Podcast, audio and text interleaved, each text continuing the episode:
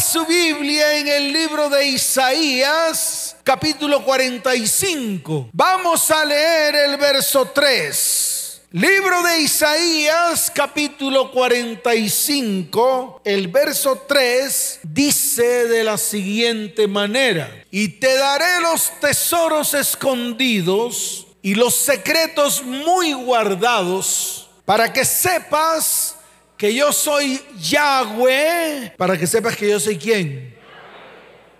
Él es el que está hablando. ¿Cuántos saben que el Señor es el que está hablando?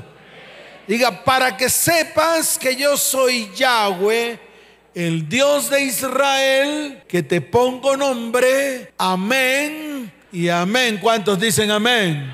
¿Cuántos dicen amén? Levante su mano al cielo y dígale, Señor, hoy anhelo los tesoros escondidos y los secretos muy guardados que hay en tu corazón para tu iglesia. En el nombre de Jesús, amén y amén. Dele fuerte ese aplauso al Señor.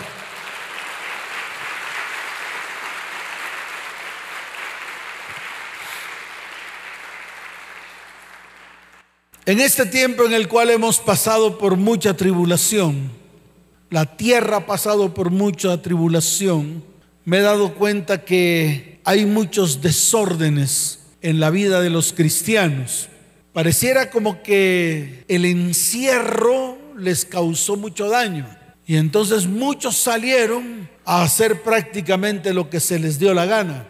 Muchos tal vez se conformaron con ver todas las transmisiones por el internet, se sentaron en sus sofaces, se sentaron en sus mesas de comedor y a medida que iba transcurriendo una charla o una transmisión vía internet, comían, reían, se levantaban, iban al baño, hacían sus actividades, volvían a mirar la charla, se levantaban, reían, comían, miraban su celular, chateaban por WhatsApp, reían, gozaban, iban al baño, volvían a sentarse en el sofá, miraban la charla, reían. Y esto trajo un bajón espiritual en medio del corazón de aquellos que un día creyeron en el Señor. Todos estos desórdenes generó confusión espiritual, emocional, sexual, física, económica. Y por ende generó un desorden doctrinal en medio de las iglesias. ¿Por qué?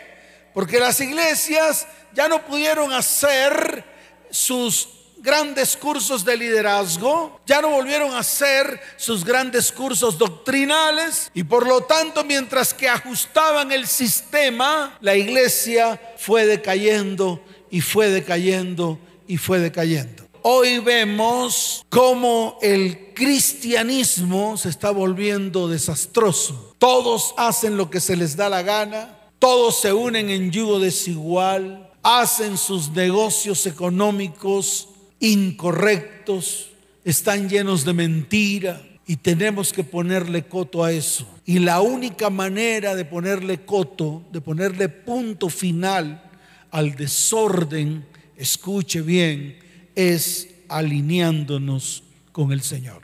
El mundo ha afectado al pueblo de Dios hasta tal punto que veo fracasos en todas las áreas de nuestra vida. Cada consejería que estamos dando, que son muchas semanales, escuche bien, puedo notar el desorden y la hecatombe en todas las áreas. Muchos en hecatombes emocionales, muchos en hecatombes sexuales, muchos en hecatombes familiares y muchos en hecatombes espirituales. Prácticamente muchos están desalineados con Dios, cada uno caminando en su propia línea y en su propio destino. Y yo siempre le digo a la iglesia, ¿qué vamos a hacer? ¿Cuándo será el momento y cuándo será el día en el cual nos tenemos que parar firmes? Nos tenemos que qué?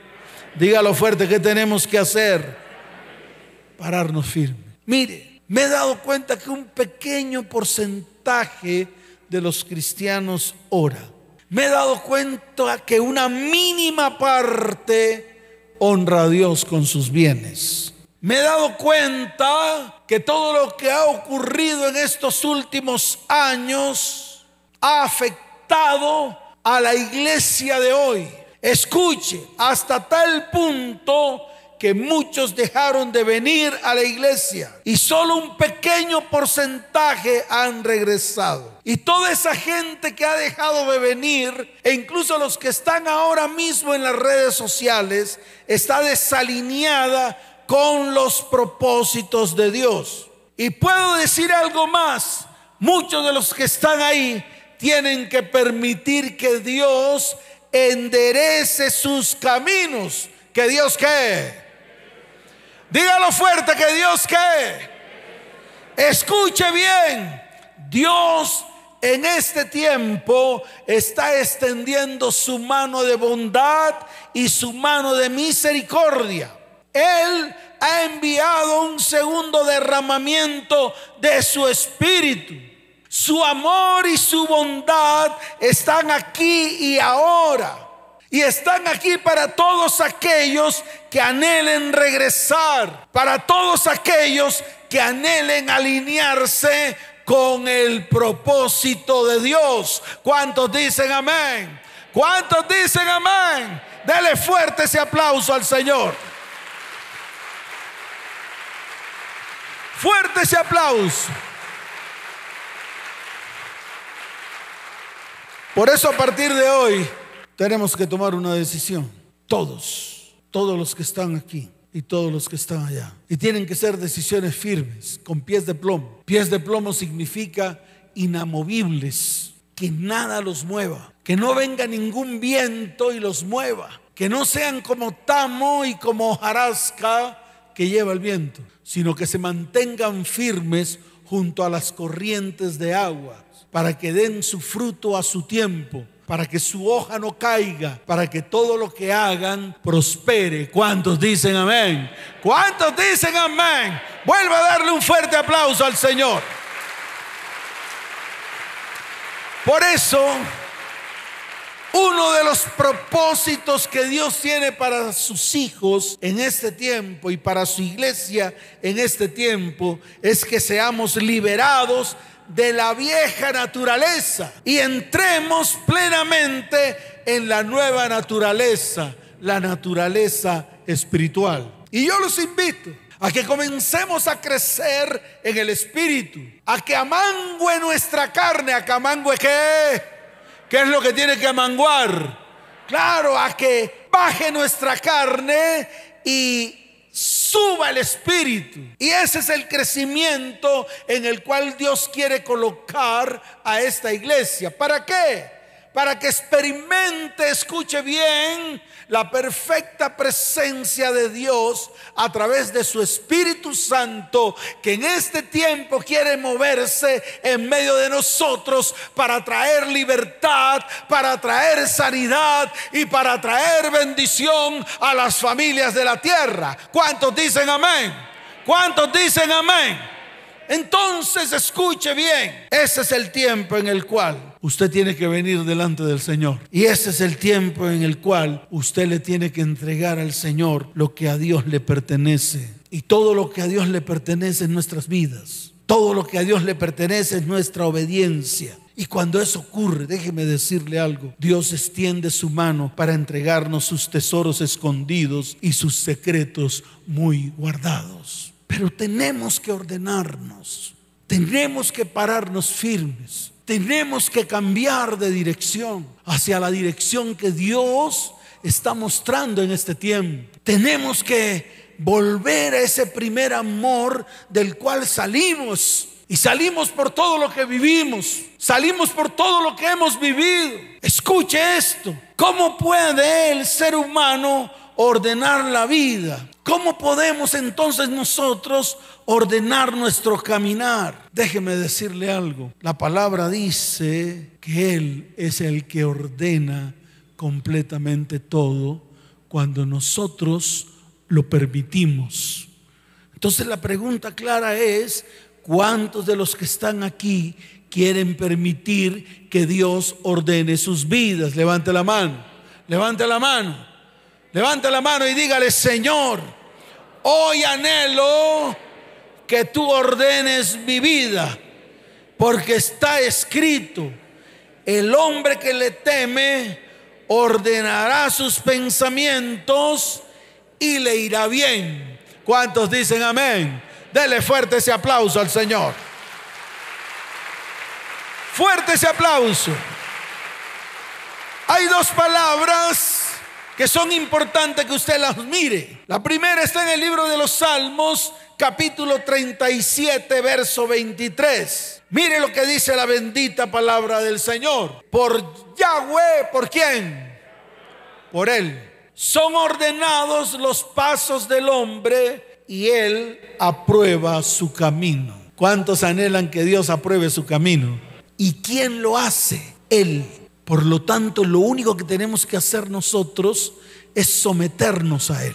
Y someternos a Él es entrar en una perfecta obediencia. Entrar en una perfecta qué? Mire lo que está escrito en el libro de Isaías, capítulo 55. Vamos a leer desde el verso 7 hasta el verso 9. Mire lo que dice la bendita palabra del Señor. Deje el impío su camino. ¿Qué tiene que dejar el impío? Dígalo fuerte, ¿qué tiene que dejar el impío? Su camino. Yo le pregunto a usted, ¿cuántos quieren dejar el camino torcido? Levante la mano. Y los que están allá detrás de la transmisión también tienen que comenzar a hacer lo mismo. Si usted está en medio de la impiedad, yo le digo hoy, comience a dejar ese camino de impiedad tal y como está escrito en la palabra. Dice la palabra, y el hombre inicuo, el hombre que sus pensamientos y mire la orden, y vuélvase a Yahweh, el cual tendrá de él misericordia, y al Dios nuestro, el cual será amplio en perdonar. Ahora lea el verso 8. Quiero que lo leamos todos juntos. ¿Cuántos tienen la palabra lista? Listo, a la voz de tres vamos a leerlo. Un, dos, tres. Porque mis pensamientos no son vuestros pensamientos, ni vuestros caminos, mis caminos, dijo Yahweh, como son más altos los cielos que la tierra, así son mis caminos, más altos que vuestros caminos, y mis pensamientos más que vuestros pensamientos. Amén y amén. ¿Cuántos dicen amén? Dele fuerte ese aplauso al Señor.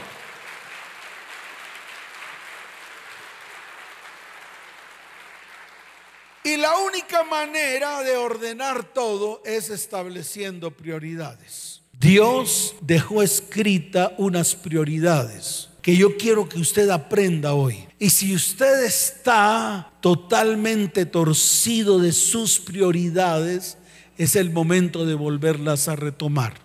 Escuche, en el libro de Deuteronomio capítulo 6, en el verso 5 está la primera prioridad. Libro de Deuteronomio capítulo 6, verso 5, mire lo que dice la palabra. Y amarás a Yahweh tu Elohim de todo tu corazón y de toda tu alma y con todas tus fuerzas. Entonces aquí están estos aspectos fundamentales. ¿Cuántos van a amar a Yahweh, nuestro Elohim? Pero lo tienes que hacer de la siguiente manera, con todo tu corazón y con toda tu alma y con todas tus fuerzas. Jesús lo determinó de una manera prioritaria. Se encuentra en el libro de Marcos, capítulo 12, desde el verso 30 en adelante. Mire lo que está escrito en el libro de Marcos, capítulo 12, desde el verso 30 en adelante. Dice la bendita palabra del Señor. Vamos al verso 29 para seguir la secuencia. Dice, Jesús le respondió. ¿Quién habló?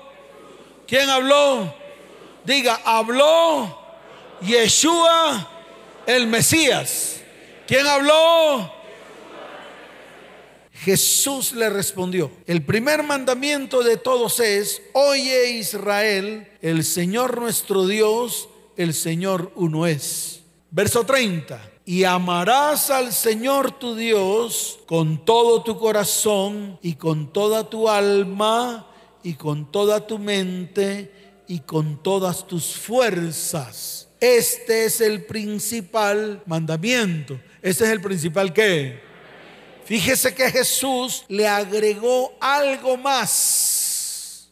Dijo o declaró, y con toda tu mente y con toda tu qué. En la mente están los pensamientos. Recuerde que antes habíamos hablado que los pensamientos de Dios son totalmente diferentes a nuestros pensamientos. Los pensamientos de Dios son más altos, más grandes que nuestros pensamientos. Entonces Jesús habló de una manera muy clara. Dijo, y con todos tus pensamientos, y con toda tu mente, y con toda tu qué. Dígalo fuerte, y con toda tu qué. Y con toda tu mente, y con todas tus fuerzas. Y viene el Señor y lo afirma y dice, este es el principal mandamiento. Y estableció una segunda prioridad. Mire la segunda prioridad. Y el segundo es semejante, verso 31. Amarás a tu próximo. ¿Amarás a quién? No a la vecina.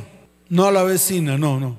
No a la compañera de trabajo. No, no, no, no. No al amigo. No, no, no. Ese es el error que ha cometido la iglesia, que no conoce a su próximo no sabe quién es su más cercano. Por eso lo declara de una manera amplia, diáfana, y dice, amarás a tu prójimo. ¿Amarás a quién? Como a ti mismo. ¿Como a quién? O sea que primero te tienes que amar a ti mismo. Si no te amas a ti mismo, ¿cómo pretendes amar a tu próximo?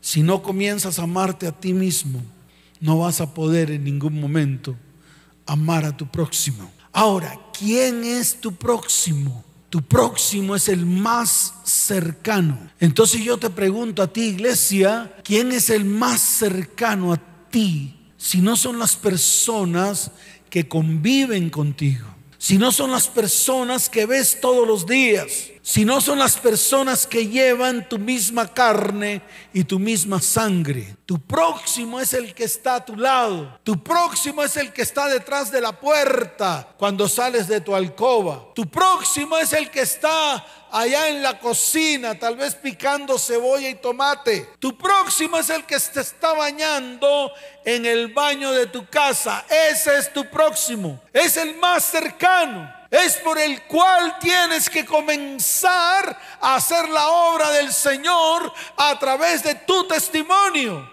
Ese es el próximo. El próximo no es el que tiene cuatro kilómetros de tu casa. El próximo no es el que tienes cuando vas a llevar la palabra y te crees todo un maestro porque te van a glorian. El próximo no es aquel al cual le llevas una palabra haciéndote importante. No, el próximo es aquel que está cerca de ti, al lado tuyo, el que te conoce, el que sabe quién eres, el que conoce tu corazón, el que el primero que tiene que ver que tú has sido transformado. Ese es tu próximo. ¿Cómo nos hemos equivocado, iglesia? El próximo es el que está frente a ti. El próximo es el que le hablas mal. El próximo es el que insultas todos los días. El próximo es al que maldices. El próximo es al que tú por debajeas. Ese es el próximo. Por eso el primero que tiene que cambiar eres tú y el primero que se tiene que amar eres tú. Escucha, esto no tiene nada que ver con hedonismo, ni tiene nada que ver con yoísmo, más bien tiene que ver con ser testimonios vivos de Jesucristo en medio de nuestra casa, en medio de nuestra familia y en medio de nuestra descendencia. ¿Cuántos dicen amén? ¿Cuántos dicen amén? Dele fuerte ese aplauso al Señor.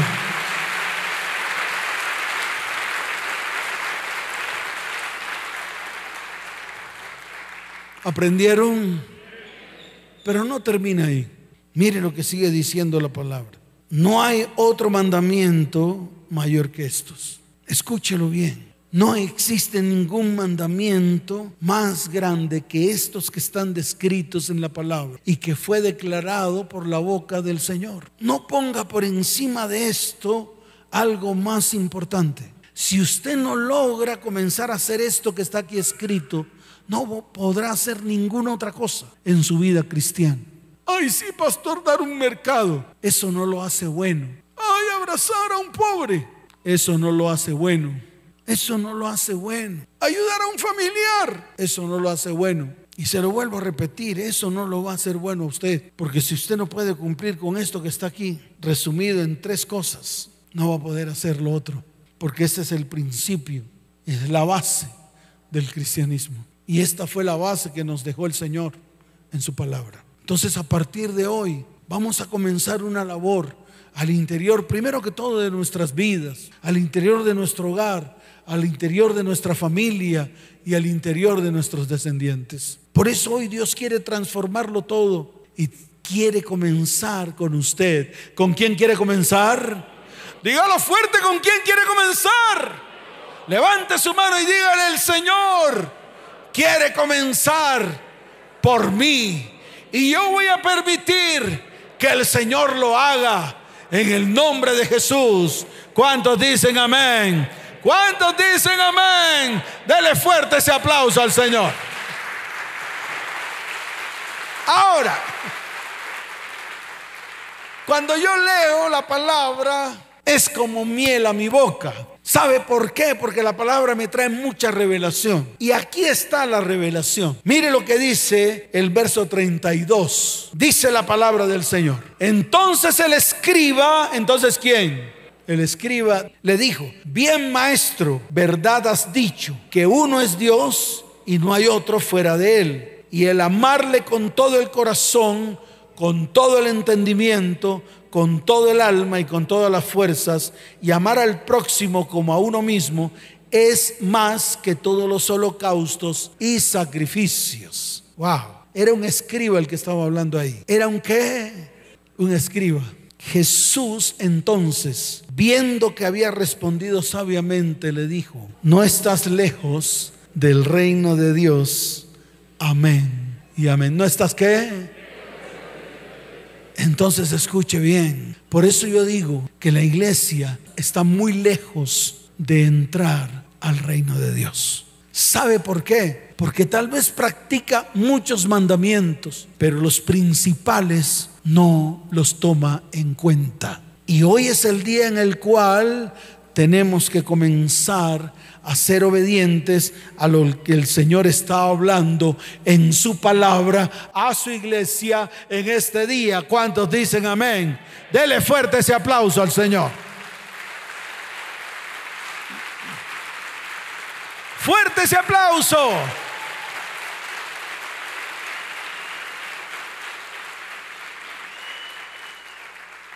¿Cuántos aprendieron las prioridades? Mire, en la Biblia hay dos relatos.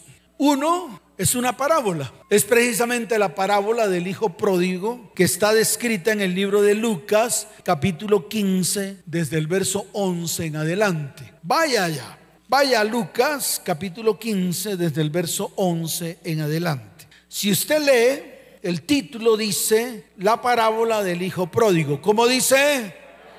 Dígalo fuerte, como dice? Claro, dice la parábola del hijo pródigo. Está en Lucas capítulo 15, desde el verso 11 en adelante. Yo lo estoy leyendo acá, la parábola del hijo pródigo. Y dice la palabra que Jesús estaba narrando acerca de un muchacho, acerca de un qué? Un muchacho, hijo menor, hijo qué? Hijo menor de un hombre que tenía grandes posesiones. Ahí lo dice. Dice el verso 12, mírelo. Y el menor de ellos dijo a su padre, le pidió precisamente todo lo que le pertenecía, todos los bienes que a él le pertenecía como herencia de todo lo que el padre tenía. Y dice la palabra que él le repartió los bienes. Y este muchacho, este que, este muchacho se fue y comenzó prácticamente que a divertirse y a despilfarrar todos los bienes que el padre le había repartido. Ahí está escrito. Pero también está escrito que habiéndolo gastado todo, habiéndolo que, dígalo fuerte, habiéndolo que, habiendo, habiéndolo gastado todo, o sea, tomó todas las, todo lo que el padre le había dado, todo lo que el padre le había entregado, lo gastó en diversiones, lo gastó en rumbas, lo gastó en orgías y dice la palabra que vivió perdidamente. ¿Cómo vivió? Perdidamente. Cuando ya no tenía nada, cuando estaba lleno de hambre, cuando yo no le ya no le daban empleo, cuando vino sobre la tierra hambruna, cuando ya no tenía ni un peso en el bolsillo, él levantó la mano. ¿Qué hizo el hijo pródigo? Hoy yo levanto mi mano y sé que toda la iglesia va a levantar su mano. ¿Sabe por qué? Porque eso es lo que nos ha ocurrido a nosotros. Hemos malgastado todo lo que el Señor nos ha entregado. Hemos malgastado nuestros dones. Hemos malgastado la unción de su espíritu. Hemos malgastado el aceite que Él ha derramado sobre nuestras cabezas. Hemos malgastado su palabra. Hemos malgastado todo lo que Él nos ha entregado desde el punto de vista espiritual. Por eso hoy, cuando, cuando tenemos que levantar la mano. ¿Cuántos la quieren levantar? ¿Cuántos la van a levantar? Diga, hoy levanto mi mano porque quiero volverme al Señor con todo el corazón. Dele fuerte ese aplauso al Señor. Entonces viene lo que dice el verso 20, que es ahí donde quiero colocar el énfasis y la enseñanza de este día. En el verso 20 dice la palabra, y levantándose y qué Dígalo fuerte, ¿y qué? Levantándose, vino a su padre. Y cuando aún estaba lejos, lo vio su padre y fue movido a misericordia. Y corrió y se echó sobre su cuello y le besó. Amén y amén. ¿Cuántos dicen amén? Pero viene el verso 21 que es la confesión. Escuche esto. Viene la confesión. Él llega y se le acerca al Padre y le dice, Padre, he pecado contra el cielo y contra ti y ya no soy digno de ser llamado tu hijo. Yo le pregunto a toda la iglesia, ¿cuántos necesitan confesar delante del Padre que hemos pecado contra el cielo y contra Dios? Levante la mano. Entonces esta charla es para la iglesia. ¿Para quién es la charla? ¿Para quién es esta charla? Para nosotros. Y hoy es el día de reconciliarnos con Él. Pero fíjese que aquí viene lo bueno. Aquí viene el momento en el cual el Padre abre su corazón y comienza a entregarle los secretos y empieza a entregarle los tesoros a ese hijo pródigo. Y mire lo que está escrito, porque quiero que lo vea usted mismo con sus propios ojos. Dice la palabra del Señor en el verso 22.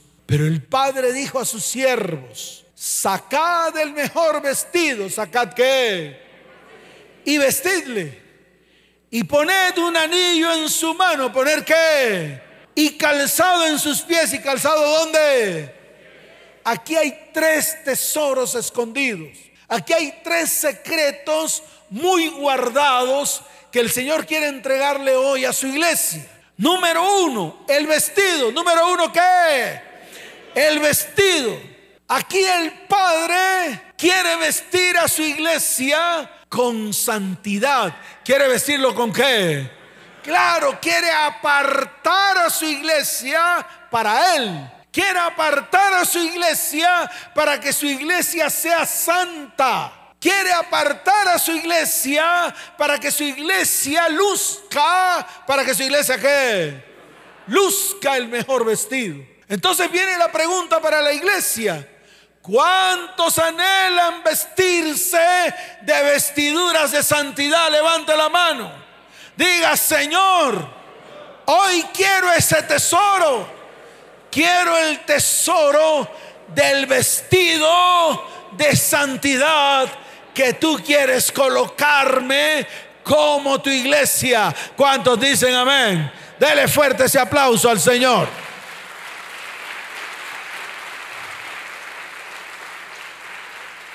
El segundo tesoro se llama la autoridad. ¿Cómo se llama el segundo tesoro? La autoridad que había perdido como hijo.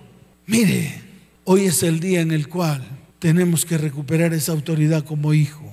Cuando somos hijos, podemos abrir la alacena y tomar de las riquezas que hay en la alacena. Cuando somos hijos, podemos abrir la puerta de la nevera y tomar las riquezas y los tesoros escondidos que hay en la nevera. Cuando somos hijos, escuche bien, cuando somos hijos, cuando se nos devuelve la autoridad que hemos perdido por causa del pecado, la maldad y la iniquidad, el Señor revela uno de sus más grandes secretos a nuestro corazón y es la salvación. ¿La qué? La salvación. Y hoy es el día en el cual la iglesia va a estar segura de su salvación. ¿Cuántos dicen amén? ¿Cuántos dicen amén? Dele fuerte ese aplauso al Señor. Oh, dele fuerte ese aplauso al Señor. Acompáñalo de un grito de victoria. Acompáñalo de un grito de júbilo. Y lo tercero que el Señor te quiere entregar como su más grande tesoro es el calzado del Evangelio. El verdadero Evangelio. Acabamos de leer el verdadero Evangelio. Acabamos de leer la palabra verdadera que sale de la boca de Dios. Y esa verdadera palabra y ese verdadero evangelio es el que nosotros tenemos que comenzar a predicarle a los próximos para que ellos entiendan que este es el tiempo en el cual Dios quiere traer salvación. Y la palabra salvación significa sano del alma, sano del cuerpo, sano del espíritu, en bendición y en prosperidad. ¿Cuántos dicen amén? ¿Cuántos lo anhelan? Dele fuerte ese aplauso al Señor.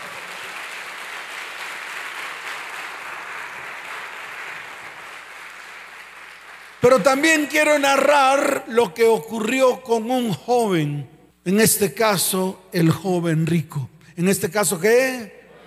El joven rico. Mire, la palabra se encuentra en el libro de Marcos capítulo 10. Mire lo que dice la bendita palabra del Señor. Lo que está ocurriendo al interior de la iglesia. Porque estamos llenos de nuestras propias riquezas. Estamos llenos de nosotros mismos. Y si tú quieres los tesoros escondidos y los secretos guardados de Dios, vas a tener que dejar tus propios tesoros, que así como Jesús miró al joven rico y le amó, también está mirando a la iglesia para amarla, para bendecirla y para decirle lo que le dijo al joven rico. Dice la palabra, una cosa te falta, iglesia, anda, vende todo lo que tienes y dalo a los pobres y tendrás tesoro en el cielo y ven, sígueme tomando tu cruz. Pero mire lo que dice el verso 22. Pero él afligido por esta palabra se fue triste porque tenía muchas posesiones. Tal vez la iglesia de hoy está llena de posesiones. Tal vez cada uno de los que están aquí tienen muchas posesiones guardadas, muchos tesoros escondidos. Y son tesoros que le han hecho mucho daño. Son tesoros que han llenado sus vidas y sus corazones de amargura. Son tesoros, escuche bien, que han llenado su vida y su corazón de raíz de amargura, de dolor, de autocompasión. Y yo le quiero decir algo. Hoy es el día de sacar esos tesoros escondidos y aceptar el más grande de todos los tesoros que el Señor nos quiere entregar, su salvación. ¿Cuántos dicen amén? ¿Cuántos dicen amén? Dele fuerte ese aplauso al Señor. Colóquese en pie. Algo que me impactó del Señor hoy fue lo que dije al comienzo de la charla el Señor hoy quiere, escuche bien, extender su mano de bondad y misericordia sobre la iglesia.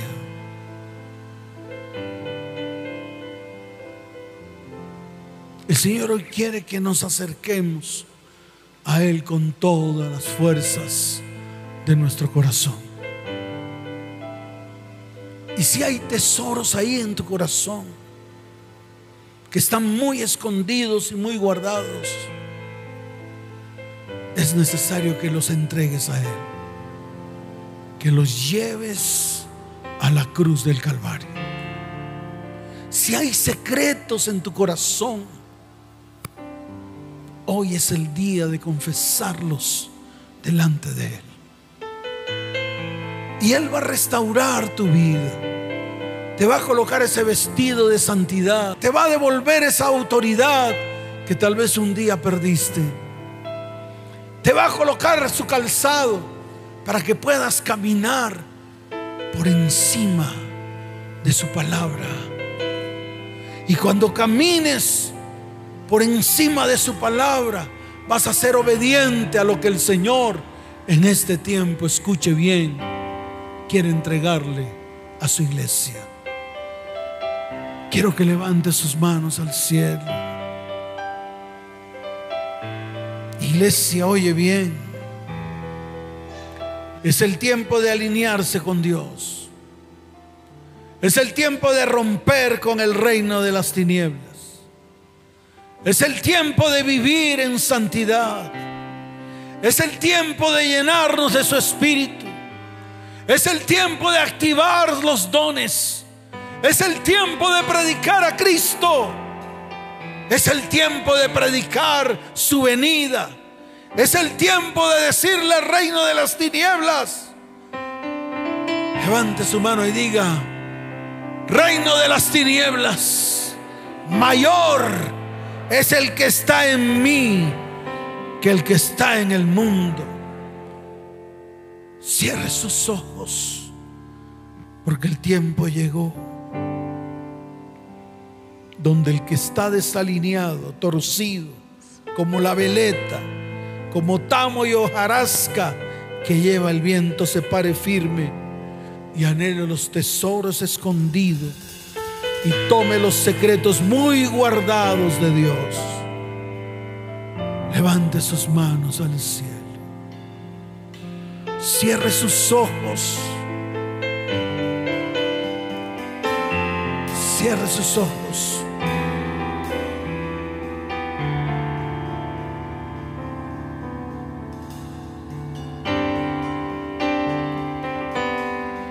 Levante sus manos al cielo y adórele. Dígale, dulce Espíritu de Dios. Hoy anhelo tu presencia en mi vida. Hoy anhelo que te manifiestes en medio de tu iglesia.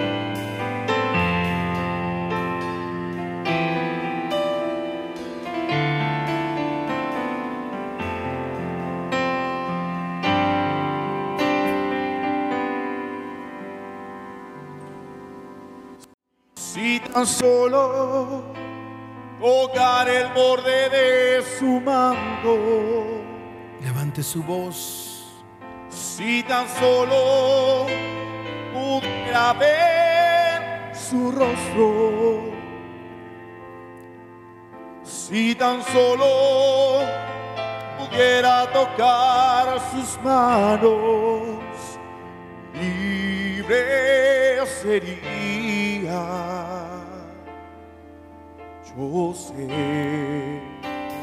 Y si tan solo si tan solo tocar el borde de su manto, si tan solo pudiera oír su voz, si tan solo pudiera acercarme a él,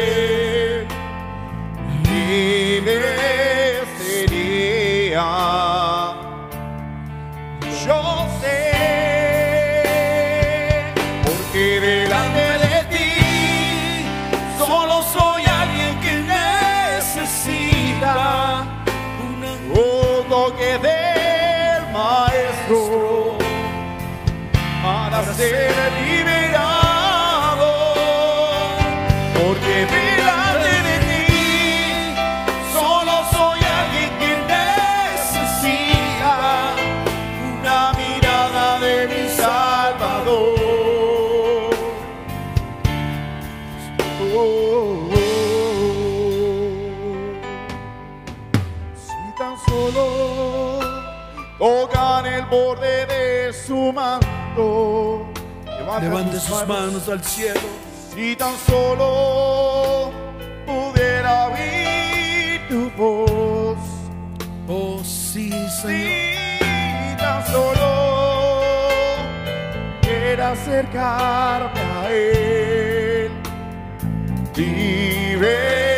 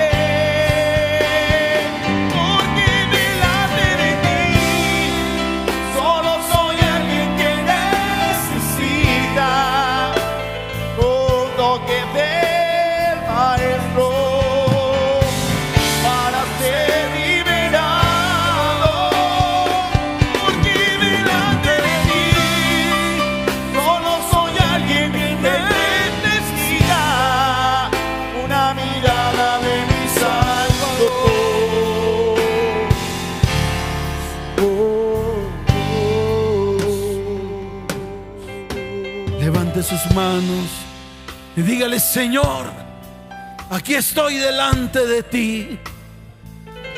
Porque está escrito en la palabra. Dígale, Señor, está escrito en la palabra. En el libro de Efesios, capítulo 2, verso 10. Porque soy hechura tuya. Dile, Señor, soy hechura tuya creado en Cristo Jesús para buenas obras, las cuales Dios preparó para andar en ella. Escuche, Él es el camino, Él es la verdad y no hay otro camino. Escuche, el Señor hoy a su iglesia le ha abierto ese camino para que haya propósito firme y destino firme. Señor, te doy gracias. Hoy bendigo este tiempo. Levanta tus manos, iglesia. Levanta tus manos y adórale.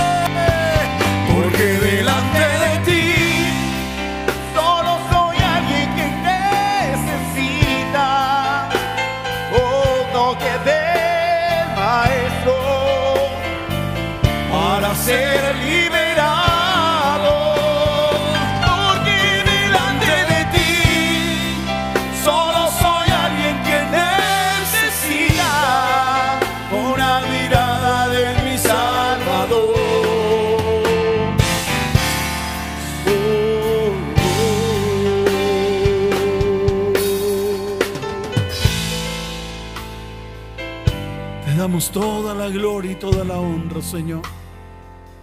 Oh, que tu espíritu descienda en este lugar. Que traiga sanidad y milagros. Que hoy sea un día especial para tu iglesia, Señor. Que podamos ver tus promesas hechas realidad en nuestras vidas. Que podamos estar firmes en mi toma de decisiones. Señor, te doy toda la gloria y te doy toda la honra, porque hoy es el día de mi bendición. Diga iglesia, hoy es el día de mi bendición. Hoy es el día de mi salvación. Hoy es el día de alinearme con Dios en todas las áreas de mi vida. En el nombre de Jesús. Amén. Y amén. Dele fuerte ese aplauso. Fuerte ese aplauso. Oh, sí. Fuerte ese aplauso. Oh, de gritos de victoria. De gritos de alegría. Fuerte ese aplauso. Porque delante, porque delante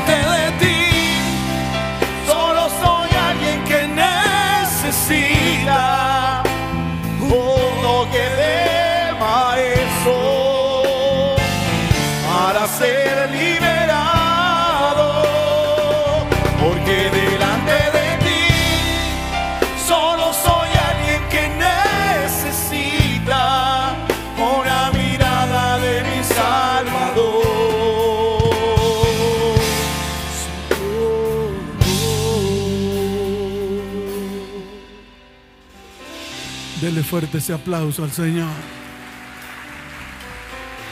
Y tú que estás ahí, que has venido por primera vez a esta transmisión, coloca tu mano en tu corazón y levanta tu mano derecha y dile, Señor, hoy te recibo como mi único y suficiente Salvador. Escribe mi nombre con tu puño y letra en el libro de la vida y no lo borres jamás. Si necesitas ayuda, en estos momentos está apareciendo un número de WhatsApp. Escribe allí el 320-315-9990 o el 310-269-9846. Estaremos extendiendo nuestra mano de misericordia, así como un día el Señor la extendió sobre nuestras vidas. Levante sus manos, iglesia. Padre, bendice a tu iglesia. Padre, llévalos en paz y en bendición. Padre, te pido que los afirmes. Oh Señor, no los quites del mundo. Apártalos del mal. En el nombre de Jesús. Amén y amén. Vayan en paz. Que el Señor les bendiga. Les amo con todo mi corazón. Nos vemos. Amén. Amén.